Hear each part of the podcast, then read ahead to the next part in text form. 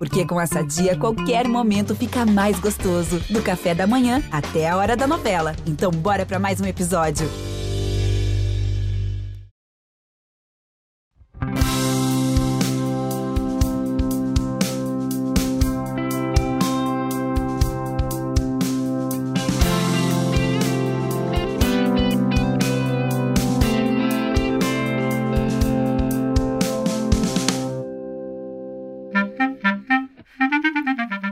Chegando você, tudo bem? Vamos com mais uma Pílula do Cientista aqui no nosso podcast. No tema de hoje, a encefalopatia traumática crônica no futebol americano, aproveitando que tivemos a grande decisão da Liga Norte-Americana neste último domingo.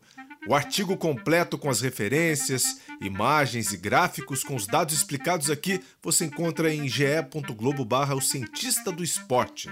Então, sem delongas, acompanhe a partir de agora. O futebol americano e sua tragédia anunciada. Nesse último domingo, o Tampa Bay Buccaneers de Tom Brady foi campeão do Super Bowl 55 pela segunda vez na história. Brady levou seu sétimo título na carreira e é considerado um dos maiores de todos os tempos. Futebol americano é fantástico, mas como todo esporte de contato traumático, infelizmente, tem as suas mazelas.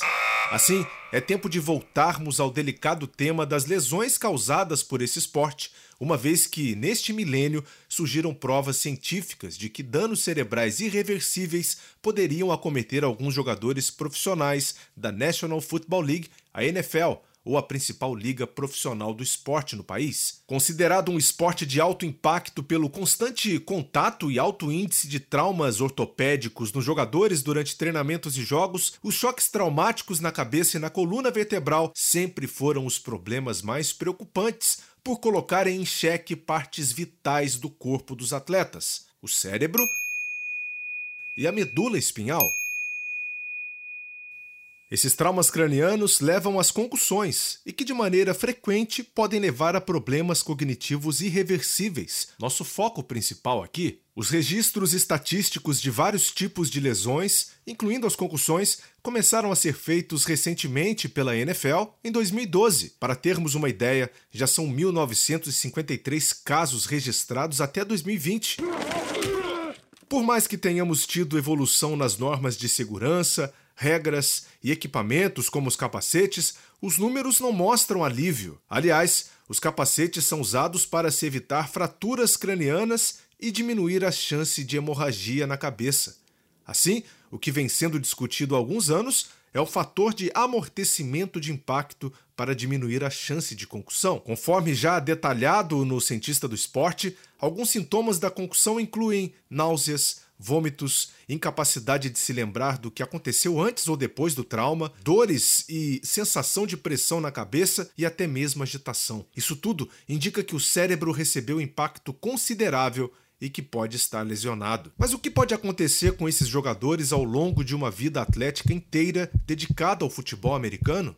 Quais as consequências desses traumas repetidos na cabeça? Assim como os números acima são alarmantes, os resultados de muitas pesquisas na área indicam que o esporte favorece o aparecimento de uma síndrome neurodegenerativa chamada de encefalopatia traumática crônica, ou a ETC. Dentre os sinais e sintomas apresentados na ETC, o atleta pode manifestar dor de cabeça, mudança de personalidade, impulsividade, irritabilidade, perda da memória de curto prazo, agressividade aumentada, depressão, parkinsonismo, alteração da fala e da forma de andar, podendo até incluir pensamentos suicidas. Essas manifestações podem começar a aparecer, na média, após 8 ou 10 anos em atletas com histórico de traumas repetitivos na cabeça. Temos que lembrar que a ETC não é exclusiva do futebol americano. Aparece com grande frequência também em esportes de contato como boxe, rugby, futebol, MMA, hockey, dentre muitos outros. Mas você poderia perguntar: não é só diagnosticar o início da doença e tomar as providências? E a resposta seria: não. Porque a ETC não é uma síndrome na qual se dê um diagnóstico clínico e muito menos se confirme com ressonância magnética ou tomografia computadorizada. Ainda não há como identificar se a doença está em curso, a não ser analisando o cérebro após a morte do indivíduo, ou suspeitar através dos sinais e sintomas da síndrome já em fase avançada, quando já é tarde demais. Vale lembrar que a descoberta da ligação da ETC com o futebol americano veio em uma onda trágica de acontecimentos que iniciou uma nova era para o esporte. Em 2002, o ex-jogador da NFL Mike Webster Morreu de problemas desconhecidos aos 50 anos de idade. Ele tinha sido campeão com o Pittsburgh Steelers e, numa fase mais tardia da vida, apresentava problemas cognitivos importantes. O médico neuropatologista forense Omalo Bennett recebeu seu cérebro para avaliação e descobriu alterações teciduais que foram então relacionadas ao futebol americano. O órgão mostrava neurodegeneração progressiva com atrofia de regiões importantes como córtex, lobos temporais, tálamo e tronco cerebral, juntamente com o aparecimento e deposição de material não funcional de origem inflamatória nessas áreas. Os achados eram compatíveis com o que já havia sido descrito pela primeira vez pelo Dr. Harrison Martland em cérebros de ex-boxeadores, em 1927. Nos anos de 2005 e 2006, mais dois ex-jogadores da NFL, Terry Long e Andre Waters, cometeram suicídio e tiveram seus cérebros analisados, confirmando o mesmo problema de Mike Webster. Todos eles eram jogadores de defesa. Viveram na era dos head slaps ou tapas na cabeça, movimento proibido ao final da década de 1970 que causava fortes efeitos chicotes no cérebro. Sem contar que o esporte era mais confrontante e que fez a liga mudar outras regras. Durante muito tempo, a NFL pareceu fazer vista grossa para esses problemas que eram evidentes, mas a partir daí precisou assumir uma postura mais protetiva com a saúde de seus atletas e começou a investir em pesquisas nas áreas médica e tecnológica, por exemplo. Recentemente, acordou em pagar um bilhão de dólares em uma ação movida por um grande grupo de ex-jogadores aposentados que alegaram ter o problema devido à prática do esporte. A ETC é irreversível. A melhor forma de se tratar é a prevenção e a ciência mira no seu diagnóstico precoce. A esperança estaria em exames de imagens de alta tecnologia, como a ressonância magnética espectroscópica, que avalia o metabolismo do tecido cerebral do indivíduo ainda vivo, ou o PET scan, que pode identificar a deposição do material inflamatório no tecido nervoso central. Mas tudo esbarra na falta de achados específicos como biomarcadores da patologia em questão. Para aumentar o coro dos atletas, o maior estudo já publicado sobre a ETC saiu em julho de 2017.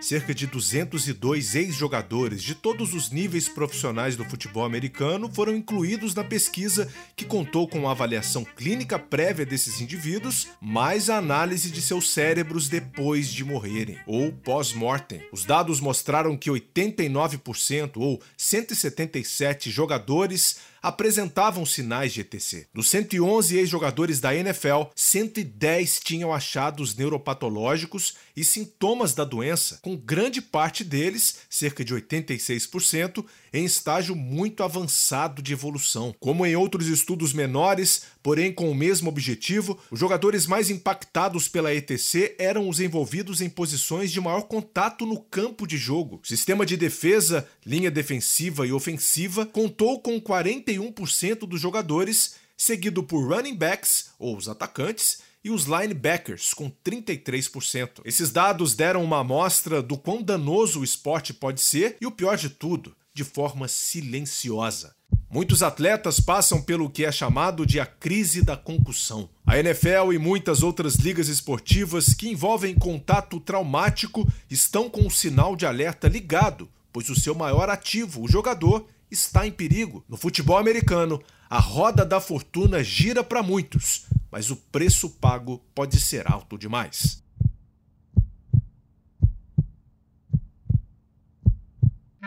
O cientista do esporte tem esse compromisso de te manter sempre por dentro desse tema. Assim, deixo o convite para você ouvir também os episódios sobre a concussão na luta e concussão no futebol, que gravei com o Dr. Hermano Pinheiro. Tá tudo aqui.